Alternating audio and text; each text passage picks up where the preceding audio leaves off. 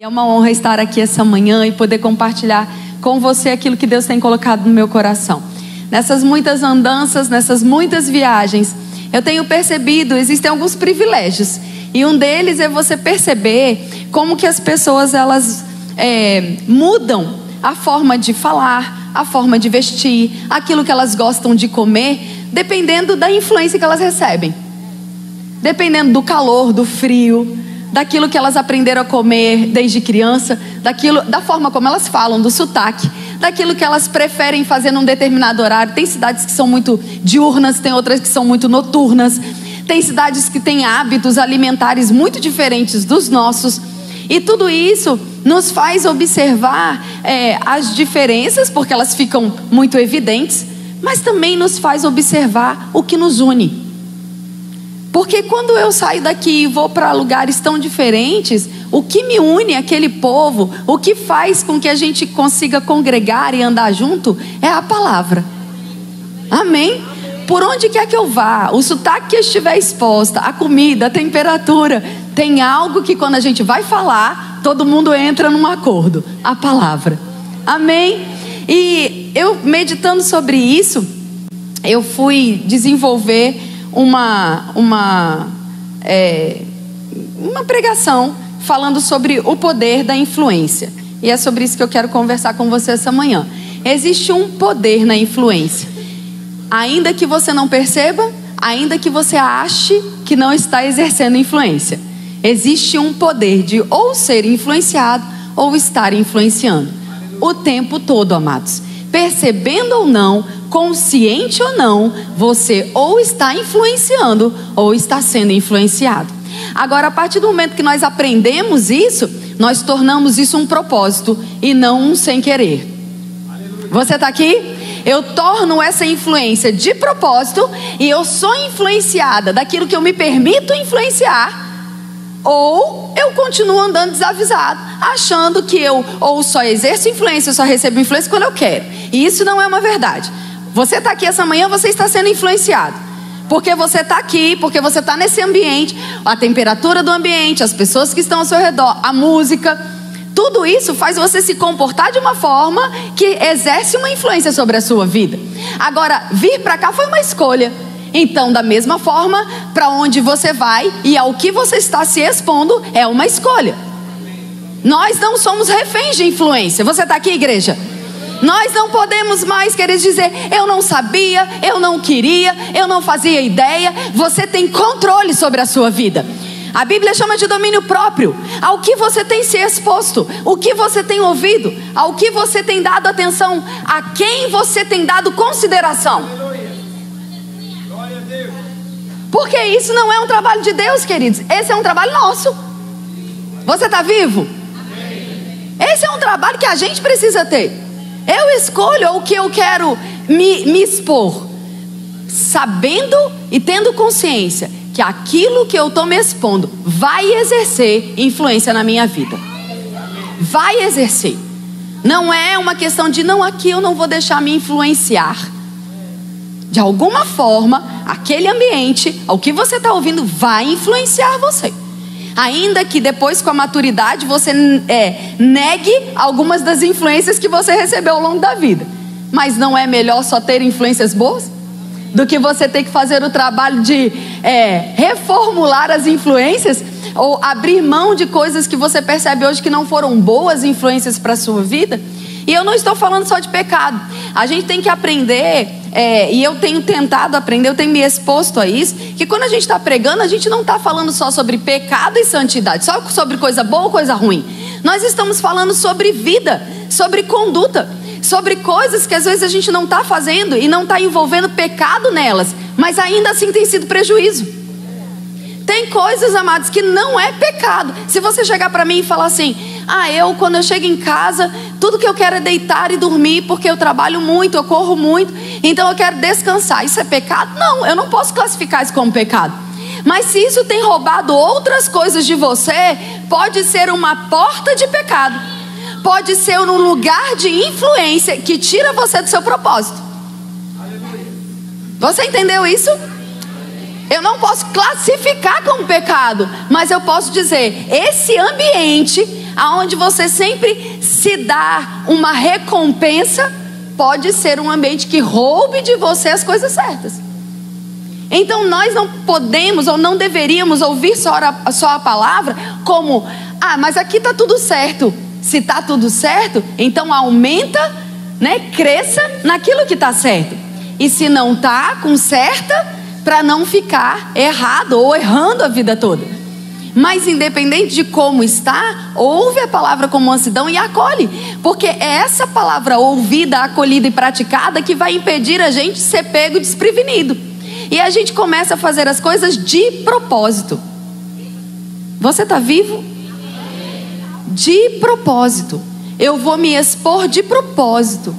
Eu vou ouvir de propósito. Eu vou ouvir essa música porque eu quero.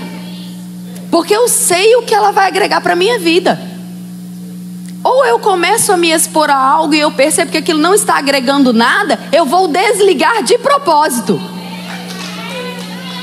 Porque eu não sou refém das coisas que acontecem ao meu redor. Eu sou provocador e não refém. Você está aqui, igreja.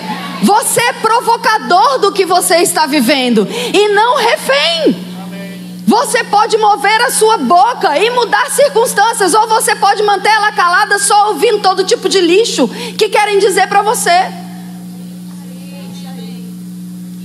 Nós podemos, queridos, mudar aquilo que estamos vivendo, ou nos acomodar aquilo que estamos vivendo, mas nós não somos vítimas. Nós somos vitoriosos, e vitorioso não é alguém que está sempre assistindo o que está acontecendo. Você é protagonista da sua história. Você não é coadjuvante. Você está aqui e sabe por que, eu estou perguntando? Você está aqui? Porque se tem algo, amados, que a gente precisa mudar, é o nosso comportamento enquanto nós estamos ouvindo a palavra. A gente precisa abrir a boca, a gente precisa reagir à palavra. Mark Hanks diz lá no seu livro, O Espírito da Fé: se você não consegue mover a sua boca, você não vai mover monte nenhum.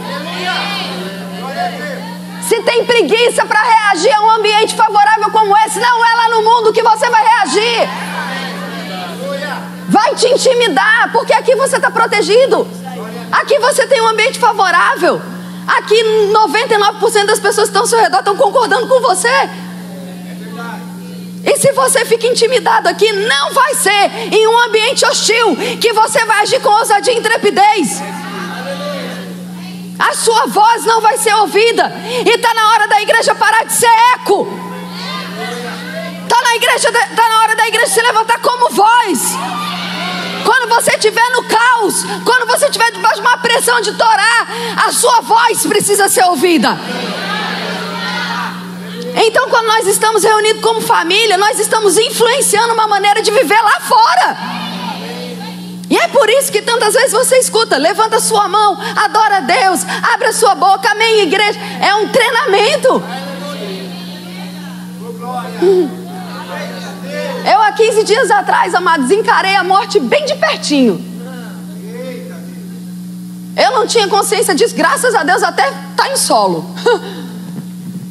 Mas quando eu cheguei no solo, Marisete Garcia, nossa supervisora, me ligou e ela, depois de tudo que eu relatei, eu sofri, nós sofremos uma, um perigo é, voando, uma situação de extremo perigo, a ponto do piloto da aeronave liberar a, a, a, a senha, o Wi-Fi da internet do, do avião para a gente se despedir da nossa, nossa família. E quando eu cheguei em solo, Marisete me ligou dizendo: Eu saí da conferência, eu estou caminhando para casa. E de, faz duas horas que eu e a Maurício estamos orando por você porque tinha uma convicção de morte. Naquela hora eu falei: Eita, a coisa foi grave mesmo.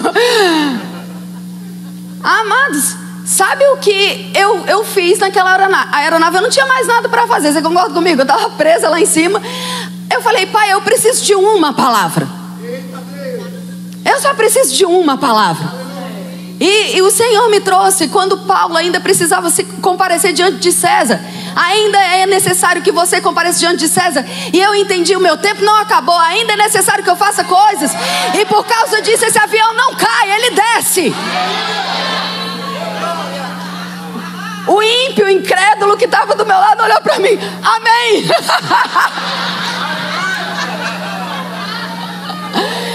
Estava contando umas bolinhas lá, sabe de onde que ele tirou? Mas naquela hora eu falei: por minha causa esse avião desce, ele não cai. Você pode achar o que você quiser, você pode achar até uma soberba isso. Mas é essa convicção que faz você estar tá vivo. Não é soberba, amados. É uma convicção. É você saber que a palavra funciona. É você saber que se sua boca ficasse fechada, talvez eu não estava aqui para contar a história. Tem que abrir a boca e o que os outros vão pensar. Eu não quero nem saber, eu estou viva. Você acha que eu estou preocupada? No fundo, no fundo, eu acho que eles tinham que fazer uma fila e falar: obrigado por você crer, obrigado por você crer. obrigado porque tinha alguém crendo. É assim, amados. Ah, quer dizer, você está assim todo dia? Não. Não mesmo. Mas sabe, quando a pressão vem, você põe para fora o que está dentro. Se eu não tivesse uma palavra ali, como é que eu ia liberar ela?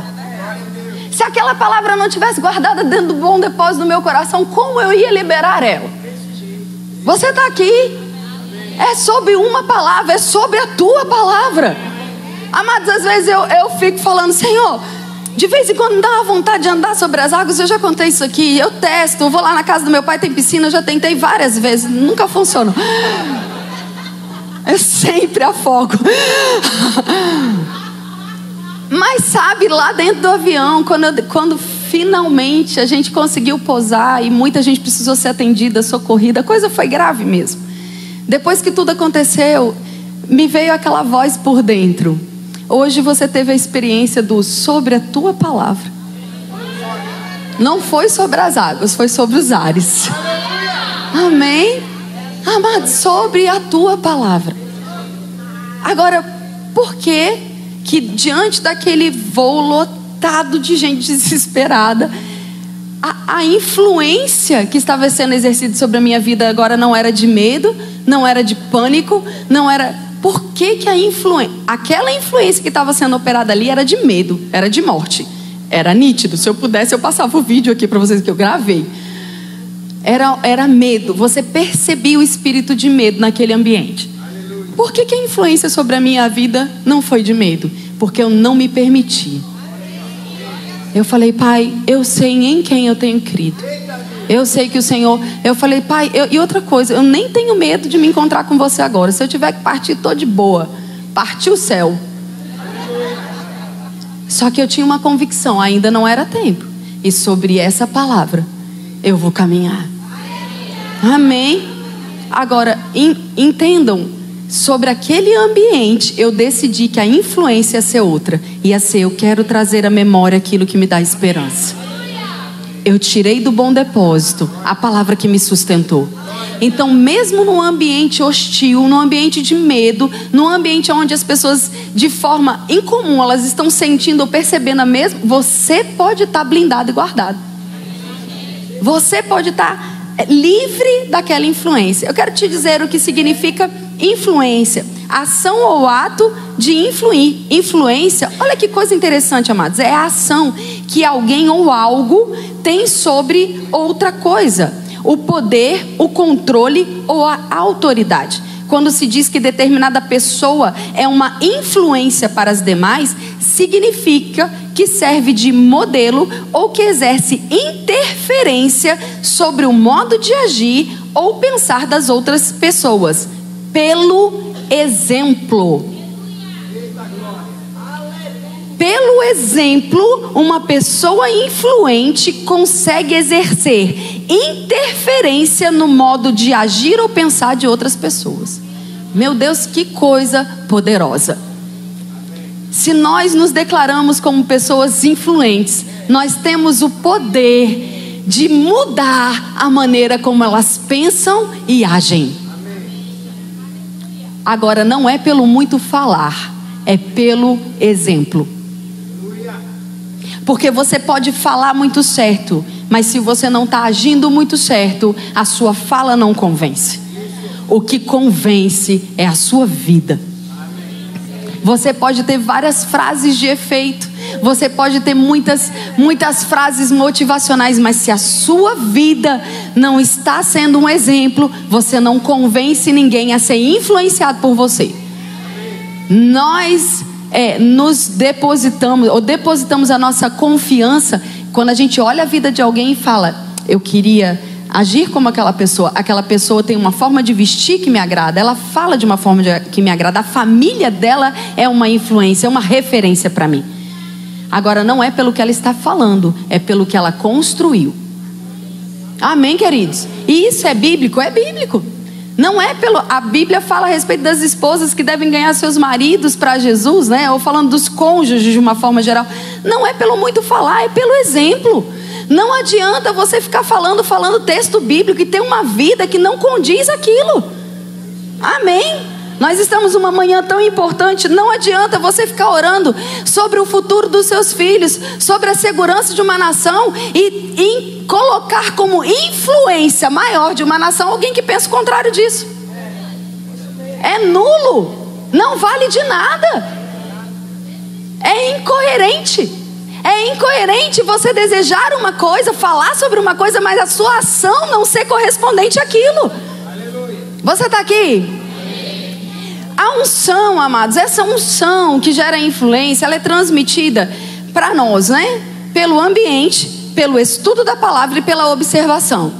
Não é interessante? São três pontos. Olha, primeiro, pelo ambiente. Vamos ver o que a Bíblia diz sobre isso. Abra comigo sua Bíblia lá em Provérbios, capítulo 22. Provérbios capítulo 22, 24.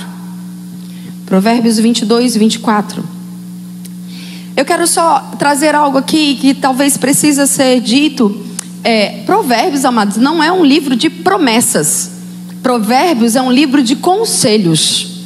E nós podemos, precisamos entender isso, porque algumas pessoas têm dito sobre provérbios como se fosse uma promessa de Deus para cada um de nós. É um conselho sobre como nós devemos agir debaixo de um princípio que pode gerar benefício. Amém? Porque algumas pessoas dizem a respeito de alguns provérbios como se fosse algo categórico. Se você fizer, é isso que vai acontecer. O que a Bíblia está dizendo é: se você observar esse princípio, e esse princípio for observado por quem está recebendo o princípio, e isso for continuado, nós estamos debaixo de um princípio que nos preserva. Mas não é uma promessa de Deus. Se você fizer isso, eu prometo que eu vou fazer aquilo. Não é assim. E a gente precisa entender isso em Provérbios. Às vezes eu vejo algumas pessoas falando sobre Provérbios como se fosse uma, uma, algo categórico, né? Se você fizer, e não é assim, é um conselho, é um bom conselho, é um conselho divino, é um conselho de quem experimentou e diz: pratica isso que vai dar certo. Amém? Amém? Provérbios 22, 24 diz: orienta os filhos de Deus a não andar com o homem que pratica contenda pois podemos nos assemelhar a Ele, e isso pode afetar nossas atitudes, bem como a nossa fé. Eu quero ressaltar algumas coisas desse Provérbios. Primeiro, a orientação para os filhos aqui cabe ao pastor da igreja ou aos pastores da igreja. Essa é uma das responsabilidades ou função de que os ministros exercem. Quando nós estamos falando sobre influenciar a sua vida, como é que nós estamos fazendo isso? Pregando a palavra, vivendo de acordo com aquilo que a palavra diz. Amém? A orientação aos filhos de Deus, ela precisa ser ouvida pelos filhos de Deus como um bom conselho. Agora, não significa que uma vez que o ministro, o pastor da igreja está pregando, ele está dizendo para você que o fato dele estar pregando já traz sobre a sua vida a resposta daquilo. Depende se você vai acolher ou não. Você está aqui comigo? Eu posso pregar um excelente conselho para você essa manhã. Agora, ele só vai se tornar realidade na sua vida se você praticar. Assim como um pai e uma mãe podem dar excelentes conselhos e educação para os, para os seus filhos, mas eles decidirem não praticar aquilo. Você está aqui? Deixa eu te perguntar uma coisa: Deus é um bom pai? Você considera Deus um pai perfeito? Então nós não podemos dizer, amados, que o erro de Adão e Eva foi porque Deus não era um bom pai. Tem muito pai e mãe debaixo de uma condenação. O que, que eu fiz, o que, que eu não fiz de fato. Como pai e mães naturais, nós vamos errar. Mas sabe, queridos, os nossos filhos vão crescer e eles vão tomar escolhas, eles vão é, acolher conselhos ou não. E você não deve viver debaixo de condenação por isso. Aleluia. Faça a sua parte. Agora, se tem algo que você pode continuar fazendo, e a palavra nos garante que dá resultado, é orar. se tem uma guerra, amados, que a gente ganha, que é uma guerra silenciosa, é a do quarto. Fecha a porta, dobra seu joelho. Ali você resolve coisas. Amém? O diabo é muito perdedor. Ele é muito. Assim como a gente é mais que vitorioso, o diabo é muito perdedor. Porque se você perceber, ele não faz, nem estratégia nova ele tem. É sempre a mesma idiotice. É finanças, casamento e vida espiritual. Como é que ele destrói isso? Com tempo, dedicação e falta de oração. Se ele rouba seu tempo, se ele rouba sua dedicação na obra, se ele rouba sua intimidade com Deus, todas as demais coisas vão ser afetadas. É sempre a mesma coisa. É sempre fazendo você olhar para aquilo que você ainda não tem. Como que Eva tornou Deus de si mesma? Quando ela olhou para o que ela não tinha. E a única coisa que ela não tinha, ela não precisava. Mas quando o diabo fez ela prestar atenção em algo que ela não tinha, o não ter ficou maior, se tornou maior do que todo o resto que ela tinha. E aí ela se tornou Deus de si mesmo. Eu quero o que o Todo-Poderoso, o Senhor dos céus e da terra, não me deu. O que, que era? O mal. Porque o bem ela já tinha. Sempre que o diabo te oferecer alguma coisa, vai ser algo que você não precisa. Sempre. Ele sempre vai oferecer a você alguma coisa que você não precisa. Mas pelo engano você vai achar que precisa ter. E quando você cede aquilo, você destrona Deus e entra no trono da sua vida. E dá no que dá. Por experiência a gente já viu o BO que deu. Eu ia usar um outro termo, mas achei que é melhor, né? É, né? Melhor. Eu ia usar é uma perda completa, total, mas achei que não não valia a pena. 1 Coríntios capítulo 15, verso 33. 1 Coríntios 15, 33. A palavra diz assim: as más companhias corrompem os bons hábitos ou os bons costumes. A minha mãe não escreveu Coríntios, mas ela dizia: Diga-me com quem andas e eu te direi quem és. Outro provérbio materno, porque foi dela que eu ouvi a ela que eu agrego valor. Anda com porcos e vai comer farelos. Mamãe era suave, sutil. Minha filha vai andar com porco, vai comer o que? Lavagem.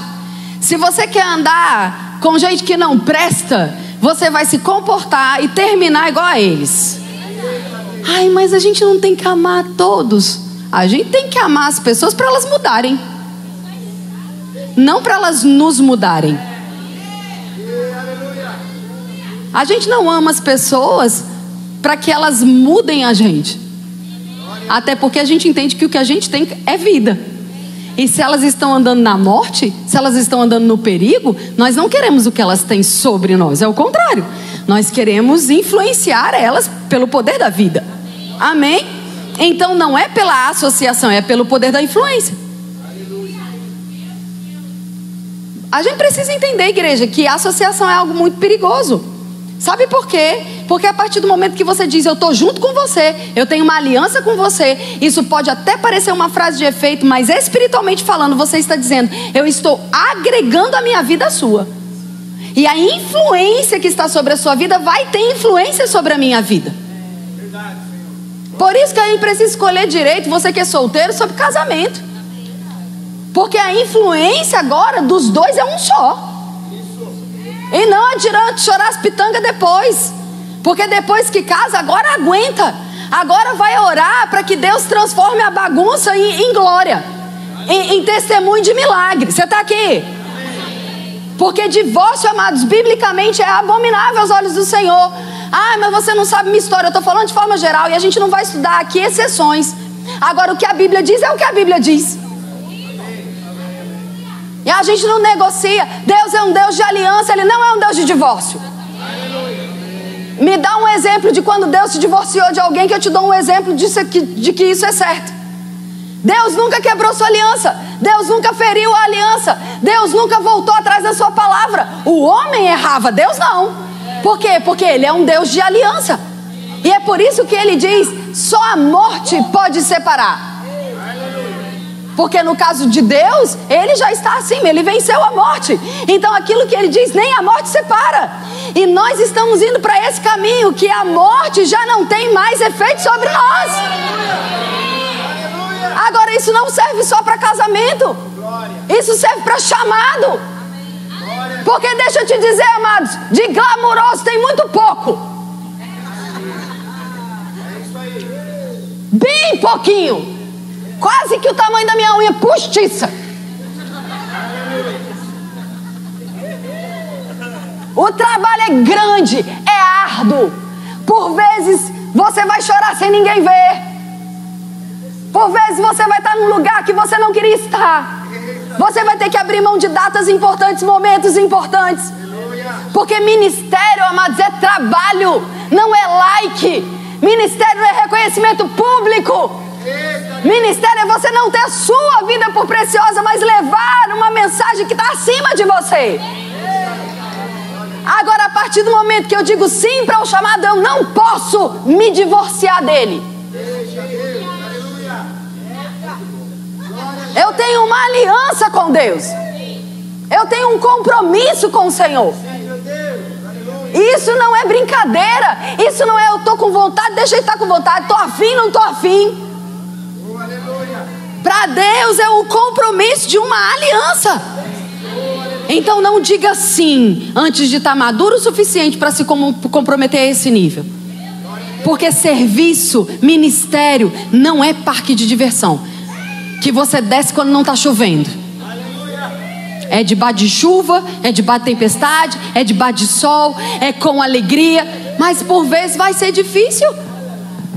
Simon declarou lá no nosso simpósio às vezes eu penso que a igreja brasileira precisa mesmo passar por um arroz, por uma perseguição, porque está na hora da gente se transformar. Me entendam aqui, homens e não meninos.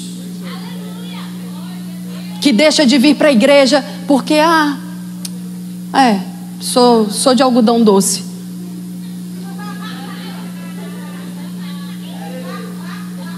Mas estou orando pela África. Incoerente. Não consegue sair de casa e andar 10 minutos, mas está querendo ir para a África. Você está aqui comigo? Está na hora da gente amadurecer. Ambiente, os ambientes são grande, de grande influência, por isso está, precisamos estar em ambientes propícios para milagres. Sabe, queridos, existem ambientes que são propícios para milagres acontecerem. Em contrapartida, existem ambientes que não são propícios para milagres. Um ambiente de incredulidade não gera milagre. A Bíblia diz que Jesus andou por alguns lugares e ele não pôde. Ele não pôde, não ele não quis. Ele não pôde. E isso é chocante para mim, é chocante para você. Imagina eu impedindo Jesus, eu, Kézia, impedindo Jesus de realizar um milagre essa manhã. Coloca isso na forma pessoal. Imagina Jesus entrando aqui, Jesus andando por toda a terra. Hoje eu vou em Taubaté. Aí abre aquelas portas. Aí, né? Essas. Aí Jesus entra. Pai seja convosco. Oh, Yeshua, Hamashiach, Shalom. Todas as palavras em hebraico a gente ia dizer. Mas aí eu tô aqui. E, e, e ele tá tentando. Eu vou ter que ir embora. Eu não posso realizar milagres aqui. Por quê? Porque você me impediu. Porque você não creu. Porque você estava com um coração incrédulo, resistindo à palavra, resistindo à unção. Já parou para pensar nisso de forma pessoal, na primeira pessoa? Porque a gente sempre coloca a culpa naqueles povos lá que não recebeu Jesus. Mas quantas vezes, amados, a gente sentado num banco por conta de coisas, porque nós estamos prestando atenção em coisas erradas, porque nós estamos julgando, porque nós não estamos com o coração receptivo, nós estamos impedindo um ambiente de milagre. Um ambiente onde a palavra que está sendo liberada vai encontrar um ambiente favorável para que milagre seja manifesto. É algo, quer dizer, mas isso é uma condenação. Não, isso é um cuidado. Isso me alinha. Quando eu venho para o culto, eu falo, eu preciso ser uma motivadora de milagres. Deus precisa encontrar no meu coração um coração que está crendo junto com a palavra que está sendo liberada. Eu estou pegando junto, eu estou crendo junto, eu estou concordando, eu estou orando pelo pregador, eu estou intercedendo em outras línguas, eu estou gerando um ambiente de milagre. Ah, mas eu não estou precisando de milagre. Mas você não é movido por você só. Você faz parte de uma família. E você que é mãe vai entender bem direitinho o que eu vou dizer agora. Você tem mais força para crer para um filho do que para si mesmo. Você tem mais motivação de crer por alguém que você ama do que muitas vezes por você mesmo. Aleluia. Se a gente está dizendo que nós nos amamos uns aos outros, quando um irmão nosso está aqui chorando e clamando por um milagre, o que devia mover no meu coração é esse sentimento maior do que quando eu creio para mim mesmo. Porque se ele está se expondo, você crê comigo, você entende comigo que ele precisa de mim e de você? Que se a gente unir a nossa fé à fé dele, as coisas vão manifestar mais rápido? E Deus não tem escassez de milagre? Não é porque Deus está manifestando um milagre na vida do seu irmão que ele vai falar: ah, acabou a cota. Volta amanhã. Não, amados. Lembra do, do, da mulher de fluxo de sangue? Jairo estava indo. Era Jairo que foi atrás do milagre. Quem foi buscar Jesus foi Jairo. Minha filha está morrendo. Mestre, me socorre. Jesus prontamente, se embora. É, entendeu? Tá indo. E no meio do caminho alguém interrompe o milagre. Atrasa o milagre. Nós poderíamos pensar assim: 12 anos não tinha outro dia, não? Faz 12 anos que tu tá com essa hemorragia. Não tinha nem um dia outro, não, para tu ir de Jesus. Tinha que ser no dia que a minha filha está morrendo. É ou não é um pensamento plausível? Aí Jesus para. Mas quem foi que me tocou? E Pedro falou: Todo mundo. Todo mundo. Não, mas alguém me tocou, Senhor. Aqui, Jairo. Ah. Já foi, né? Seja quem for. Bora. Vamos contextualizar, porque talvez eu e você estivéssemos. Beleza, valeu, vamos, minha filha está morrendo. No meio disso chegam os amigos incrédulos. Não adianta mais não, a menina já morreu. Aí Jesus já resolve logo a parada. Só fica crendo. Não se deixe influenciar pelas más conversações. Não deixa ninguém decretar o teu fim. Não deixa ninguém decretar o fim do teu casamento, do teu negócio, da tua vida, do teu chamado. Não deixa ninguém decretar aquilo que a Bíblia está dizendo o contrário. Não acabou enquanto não termina, amados. Se tem vida, tem solução. Se está vivendo, se está respirando, tem jeito. Chama milagre. e aí, ali no meio da coisa, no meio do caminho, já está indo e o povo está dizendo: morreu. Jesus tira os incrédulos. Remo só entra comigo para ver milagre quem crê em milagre. mulher do fluxo de sangue voltou para casa curada. Porque Deus não tem escassez de milagre. Ele não curou aquela mulher e falou: Ah, todo poder que emana de mim acabou. Na verdade, se a gente celebra o milagre do meio do caminho, o nosso chega mais rápido. Se a gente parar de perguntar por que ele não eu, por que ele primeiro, o que, que ele fez que eu não fiz, está atrasando. Só falar amém, recebeu, simbora Jesus, vai para casa. Vai mais rápido. Amém. Pelo estudo da palavra. A influência, a unção que vem pelo estudo. 1 Coríntios capítulo 1, verso 10. Esse texto nos emociona. Você que é do verbo da vida de verdade. Você que é verbiano raiz. Você sabe. Porque quando a gente ouve, rogo-vos, porém, irmãos, pelo nome do nosso Senhor Jesus Cristo, que digais todas uma mesma coisa e que não haja entre vós dissensões, antes estejam unidos, sejam unidos em um mesmo pensamento e em um mesmo parecer. Amados, nós não estamos correndo com uma visão própria. Nós não estamos soltos nesse mundo. Nós não estamos pregando, vivendo ou falando algo que deu na telha. Nós recebemos uma visão e estamos correndo com ela. Agora, isso é mais é, requer mais temor do que ser independente. Porque eu preciso ser guardião de algo que me foi confiado. Eu não estou solto. Eu não prego o que eu quero. Eu não ensino o que eu quero. Eu tenho uma visão, eu tenho uma maneira de pensar, eu tenho uma maneira, eu tenho uma influência para exercer sobre os novos que estão chegando. O verbo da vida tem um jeito de ser, tem um cheiro particular. Ah, mas da minha outra igreja, mas você saiu de lá, criatura, porque você não estava feliz lá. Então, bem-vindo à nova forma de ver, pensar e falar. Aqui não é lá, aqui é aqui. E aqui tem mover do Espírito. Aqui a gente crê na palavra. Aqui a gente ora em língua. Aqui a gente ri ao invés de chorar. Aqui a gente não bate palma para Jesus. Aqui a gente não canta, olha para mim, porque a gente sabe que ele não está com o olho fechado.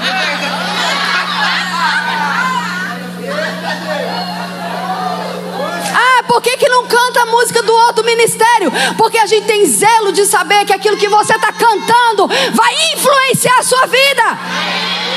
Que você vai repetir, repetir, repetir. Se você está repetindo a coisa errada, como é que você vai viver a certa? A propósito, você não é a figueira que não floresceu. Não é. A nossa videira verdadeira já floresceu. A propósito, Israel floresceu também em 1948. Nos dois casos está errada a música.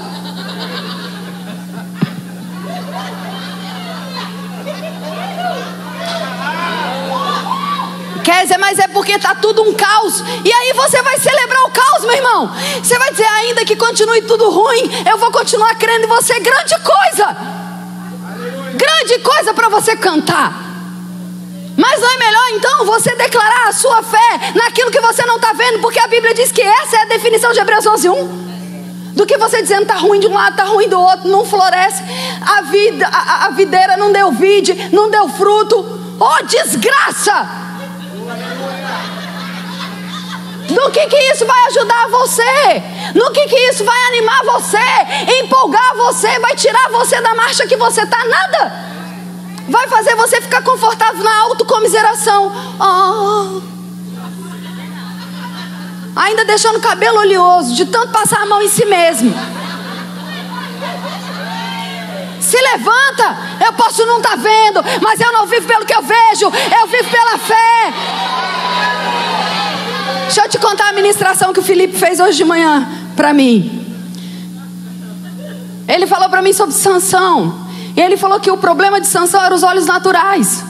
Porque quando Sansão foi enganado por, e, por Eva, Dalila, ah, parente. quando Sansão foi enganado por Dalila, ele foi enganado por aquilo que ele estava vendo. Mas na hora que ele perdeu a sua capacidade de ver as coisas naturais, então ele voltou para a sua essência.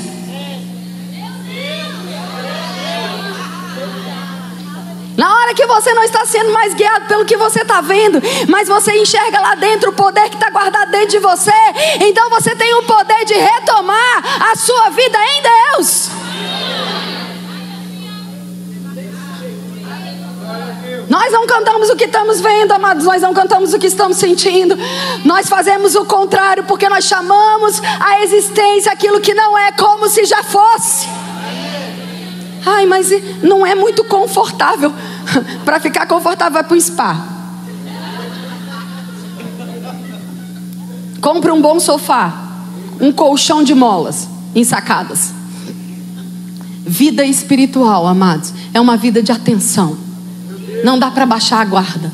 Nós estamos vivendo num mundo hostil, onde o nosso inimigo está o tempo todo nos vendo como alvo. Você não pode viver alienado. Ah, é. Não, eu estou atento, eu estou provocando, eu sou uma provocadora, lembra? Eu não sou alguém desatento. E por fim, pela observação.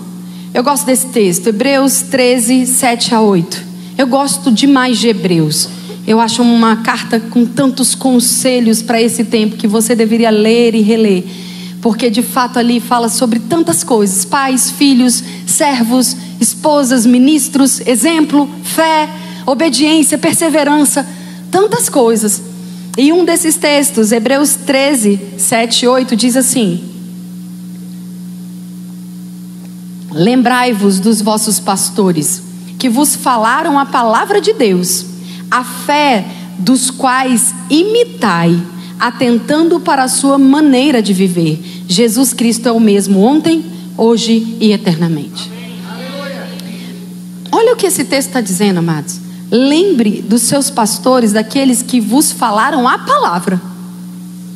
O crédito aqui não, são, não está em homens, Lembra daqueles ungidos que pregaram a palavra, que foram fiéis à palavra, que te ensinaram a palavra. Por quê? Porque eles tiveram um poder de influência na sua vida de algo que é imutável.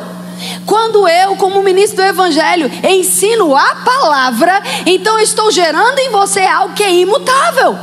Ainda que eu não pratique, ainda que eu caia, o que foi transmitido em você, se praticado, vai funcionar. Porque a palavra não está atrelada, amados, ao meu comportamento. Apóstolo Paulo fala: Eu oro para que eu seja livre de uma forma de viver onde eu pregue uma coisa, mas não vivo aquilo que eu estou pregando. Imagina que coisa terrível é você estar pregando algo, mas tendo uma vida paralela. A acusação do diabo na mente de uma pessoa que vive algo, que, que vive algo completamente contrário à palavra, mas publicamente fala a coisa certa. Agora deixa eu te dizer, ainda que essa pessoa esteja vivendo completamente errado, se ela estiver falando a coisa certa, pessoas vão viver a coisa certa. E isso explica, ah, por que que fulano, eh, numa igreja determinada X lá, nananã, tá com a vida toda errada, mas lá acontece milagre e cura? Porque a palavra está acima de pessoas. Se a palavra está sendo pregada e alguém está recebendo, milagre vai acontecer. Amém. Agora que coisa poderosa eu poder ser participante dos primeiros frutos. Eu poder pregar de algo que eu experimento e que você também experimenta. Amém. Aí ele fala: lembre daqueles que vos falaram, dos pastores que vos falaram a palavra. E a fé das quais, a fé deles, das, dos quais imitai. Existe uma fé para ser imitada. E talvez isso aqui pode parecer algo estranho ou até mesmo desconfortável para você. Porque quando fala sobre imitar a fé, ele não está falando Ctrl C, Ctrl V de frase, de jeito, de uma maneira. Não é isso, é copiar e colar. Não é você ficar, ah, eu vou me vestir igual, eu vou falar igual, eu vou. Não é isso. É sobre a prática diária, a prática de vida, como aquela pessoa se comporta. Quando eu estou observando alguém e eu vejo o que ela está fazendo, tendo um bom resultado, então aquilo serve para mim de parâmetro. Amém? Tem o meu jeito, tem a minha personalidade. Tem a minha forma de falar, a minha forma de vestir, a minha forma de comunicar. Não é para sermos robôs. Não é para todo mundo ficar, agora eu vou falar igual, vou vestir igual. Não. É para você imitar por dentro. E essa imitação por dentro é uma imitação da influência. É você perceber algumas coisas que às vezes nem ficam tão evidentes como outras. Por exemplo, quando nós ouvimos os nossos pastores aqui falando, eu estava orando, ontem o pastor começou a pregação dele assim. eu estava orando e o Espírito Santo me disse que hoje o culto. Não foi assim que ele começou ontem a pregação? O Espírito Santo me comunicou que hoje seria um culto de nós fluirmos nas coisas do Espírito, porque o culto de sábado nós temos mesmo deixado. Não foi assim? Olha o que, que ele está influenciando a minha a sua vida. O que, que a gente sabe que ele não pregou, mas que está inserido aqui? Antes de vir para o culto, ele estava se consagrando, buscando em Deus o que deveria dispensar sobre o povo. Ele não disse, eu quero que vocês entendam que antes de vir para o culto vocês precisam orar e buscar. Ele não falou isso. Ele estava falando da vida dele, o que ele estava fazendo. Mas no momento em que ele está falando o que ele está fazendo e depois ele dispensa sobre nós o que ele dispensou, eu chego a uma conclusão. Se eu agir como ele age, eu vou ter o mesmo resultado. Se eu, é, é, é nós que, que viajamos, nós temos pregações prontas. É fato, você tem coisa que você estuda, anota e está ali. A gente tem aula do rema pronta. Eu, é, é, é, é comum para mim, quando alguém me convida para pregar, a primeira coisa que eu quero pregar é escatologia. Porque é automático. Eu ligo o botão, tum, aí vai. Tá aqui comigo? Eu estou ensinando pela sexta vez esse ano a matéria. Se eu não sei nada até agora, pelo amor de Jesus, tem misericórdia. Eu tenho que saber alguma coisa. Amém? Mas, amados, se eu não percebo que não é assim, eu corro o risco de entrar no automático. Pode até ser que alguém receba alguma coisa, mas a palavra para hoje de manhã não era escatologia. E aí eu me lembro da influência. Eu busquei, Senhor, o que você tem para nós? O que você quer que eu dispense? Qual é a palavra que você quer compartilhar? Eu busquei no Espírito e o Espírito Santo me falou: fale sobre o poder da influência. E aí eu sei que é essa, esse imitar da fé vai trazer resultado positivo, vai trazer resultado para a eternidade. Por quê, amados? Porque não é uma imitação, é uma inspiração. Você entendeu isso? Amém?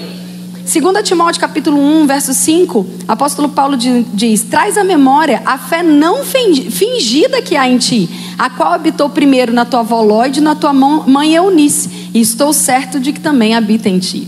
Sabe, você que é mãe, vó, tia, né? Eu quero dizer uma coisa para você. As crianças que estão te rodeando, seus filhos, sobrinhos, muitas vezes, muitas são as vezes, que eles vão prestar atenção numa ordem, numa palavra que você está dando, mas eles estão observando e imitando a sua vida. Uma criança, a Ana, quando era pequena, ela está fazendo isso de novo, eu não sei o que, que aconteceu. Mas quando ela era pequena, ela gostava de pegar minhas roupas e botar o sapato que não cabia, a roupa que não cabia, e imitar a mãe, né? É normal, menina tem muito disso, calçar o sapato e fica com aquele sapatão, né, dentro de casa, aquele, aquele salto que nem sabe andar, mas elas querem andar. Aí quando cresce quer imitar isso de novo. É bonitinho quando é pequeno, quando é grande é prejuízo. Mas o que que isso conta para mim? O que que isso me mostra? Que a forma como eu estou me vestindo, a forma como eu estou falando, está imprimindo nos meus filhos uma influência. Eles vão imitar. Então, amados, a influência, ela tem um poder silencioso, mas mais poderoso do que muitas palavras que usamos. A influência é o que você é, mesmo quando você está com a boca fechada. É o que você carrega, é o que você está deixando forjar você por dentro. Eu quero terminar, eu achei que hoje combinava com o dia tão icônico que a gente está vivendo. Eu quero terminar lendo 2 Timóteo capítulo 3. Acho que esse tem sido um texto importante para nós esse ano. E a gente fala muito dessa lista é, sobre todas essas coisas que nós devemos olhar e observar nesses últimos dias, mas eu quero trazer a referência de dois versículos aqui que às vezes a gente não dá tanta atenção para eles. Ele começa falando assim, 2 Timóteo capítulo 3, verso 1. Sabe a palavra aqui no original é enfatiza, tenha certeza. Nesses últimos dias sobrevirão tempos terríveis. A gente não precisa gastar tempo aqui tentando te convencer disso. É óbvio. E isso traz outra coisa óbvia: nós estamos nos últimos dias. Amém? Aí ele diz, versículo 2: Os homens amarão a si mesmo, serão mais gananciosos, arrogantes, presunçosos, blasfemos, desrespeitosos aos pais, ingratos, ímpios, sem amor, incapazes de perdoar, caluniadores, sem domínio próprio, cruéis, inimigos do bem, traidores, inconsequentes, orgulhosos, mais amigos dos prazeres do que amigos de Deus. Sabe, querido, se a gente fizer isso aqui ao contrário, se a gente subir a lista do amigos de Deus para cima, a gente vai perceber tudo aquilo que a igreja não está autorizada a ser e fazer. Nós não podemos, não podemos ser incapazes de perdoar. Nós não podemos ser caluniadores. Nós não podemos não ter domínio próprio. Nós não podemos ser fofoqueiros. Nós não podemos ser ingratos. Nós não podemos ser desrespeitosos, presunçosos, orgulhosos, porque essas coisas é a característica daqueles que não são amigos de Deus.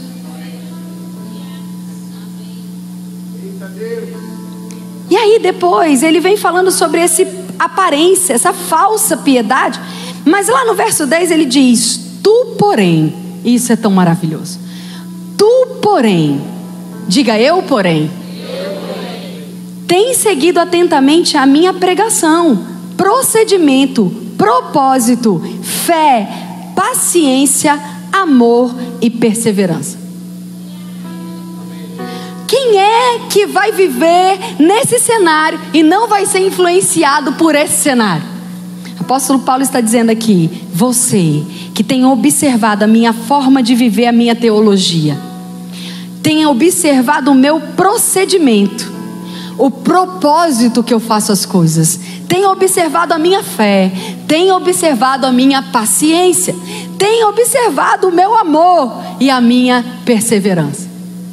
A minha forma de influenciar você é mostrando como não cair na armadilha descrita nos versos anteriores. Aleluia.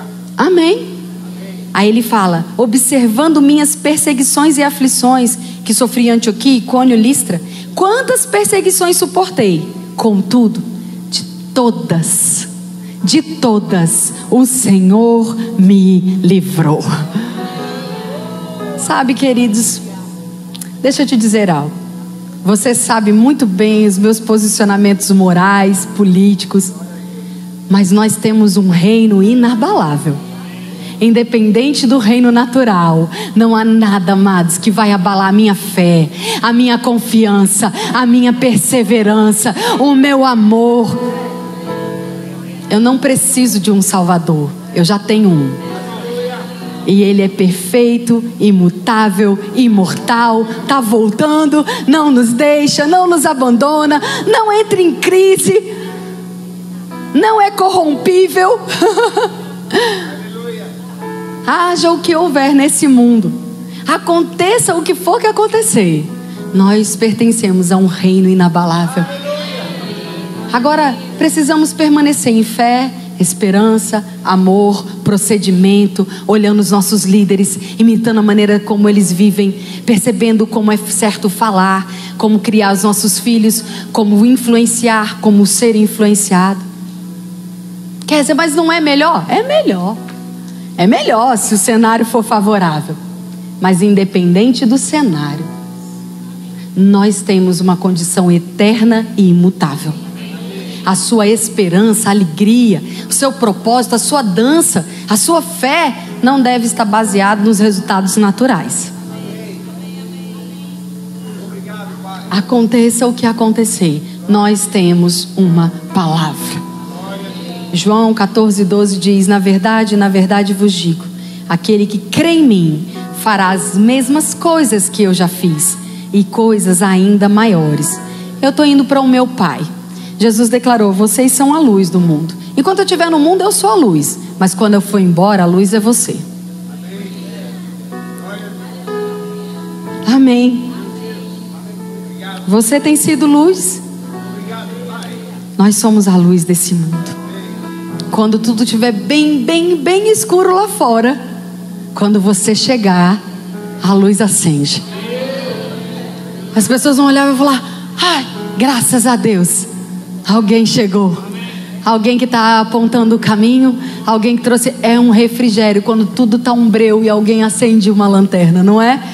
Dá uma segurança, uma paz, faz você enxergar para frente as coisas ao seu redor, faz você ter segurança, aquela sensação de que está tudo bem. Assim é a gente em relação ao mundo. Quando tiver um caos e a gente chegar, as pessoas vão falar: uma luz. Graças a Deus. Amém. Você recebeu algo bom essa manhã? Eu quero te fazer uma pergunta. Sabe, amados, a primeira coisa que precisa mudar é a sua natureza. E a nossa natureza, um dia ela ficou desconectada do amor de Deus. A Bíblia usa o termo, ela fala que nós morremos espiritualmente. Você é um espírito, tem uma alma e habita em um corpo. No momento em que você se desvencilhou de Deus, o seu espírito ficou morto. Ou seja, você é alguém que não está de fato vivendo a vida que Deus tem para você. E como é que então eu posso viver? A Bíblia diz: se você crê em Jesus e declarar Ele como Senhor e Salvador da sua vida, se você crê que Jesus é o Filho de Deus que veio essa terra, morreu, mas ressuscitou, está vivo, e você declara que Ele é Senhor, dono da sua vida, a Bíblia diz que lá dentro de você existe o milagre do novo nascimento.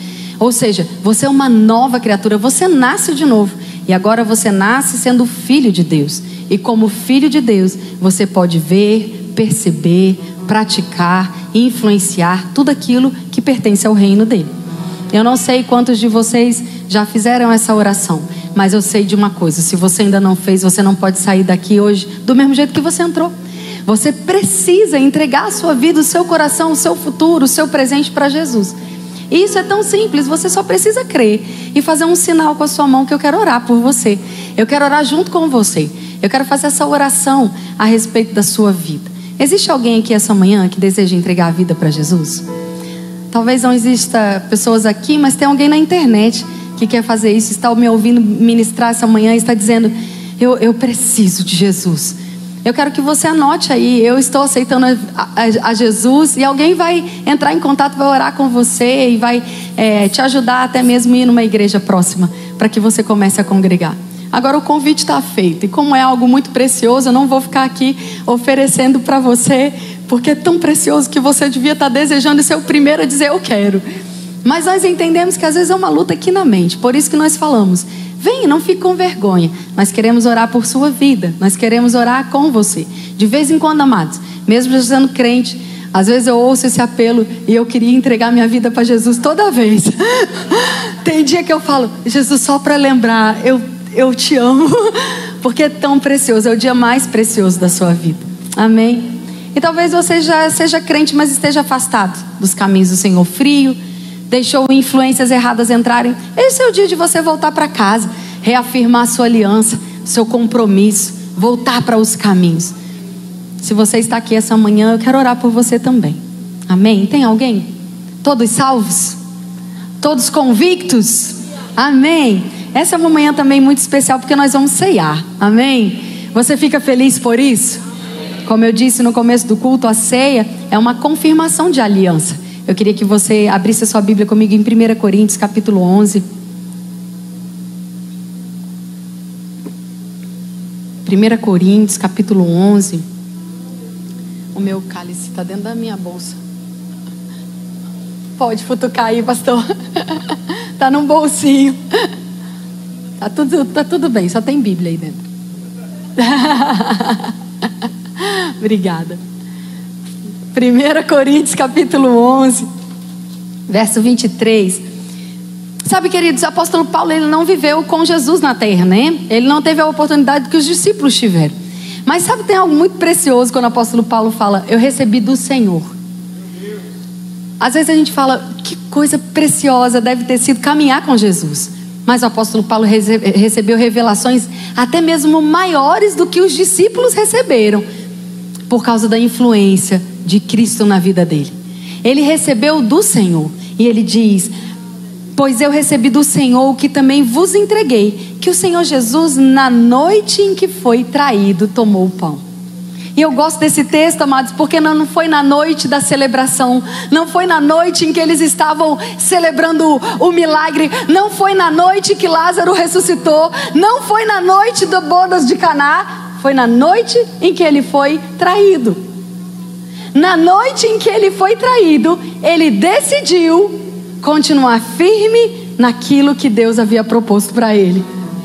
Jesus não se influenciou pelas coisas que aconteciam ao seu redor na noite em que ele foi traído, ele falou: Eu tenho algo para fazer, e nada do que acontece ao meu redor muda a minha decisão.